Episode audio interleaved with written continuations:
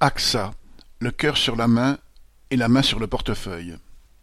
Le groupe AXA, un des principaux groupes d'assurance français, veut conclure un accord à l'amiable avec quinze mille restaurateurs assurés chez lui.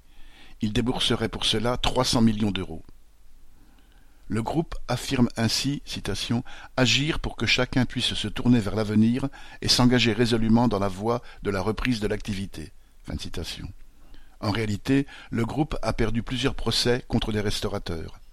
Ceux-ci réclamaient qu'AXA respecte leur contrat d'assurance et les indemnise pour la période où les restaurants ont été fermés suite à l'épidémie.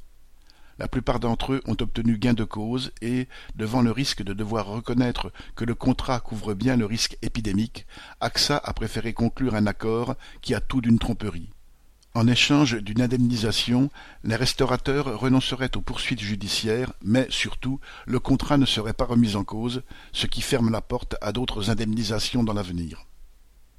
Évidemment, derrière le terme restaurateur se cachent des réalités très différentes, depuis le petit patron d'un restaurant jusqu'au gros restaurateur parisien, propriétaire de plusieurs établissements très rentables.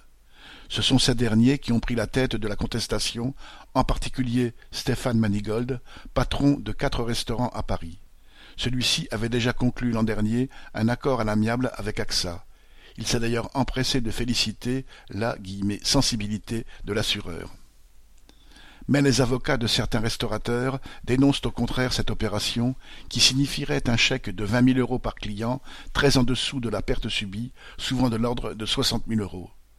Beaucoup estiment que, s'il respectait les contrats d'assurance, le groupe devrait en fait débourser neuf cents millions d'euros. AXA en a d'ailleurs largement les moyens. En 2020, il annonçait 4,3 milliards de bénéfices. On voit comment il les gagne. Camille Paglieri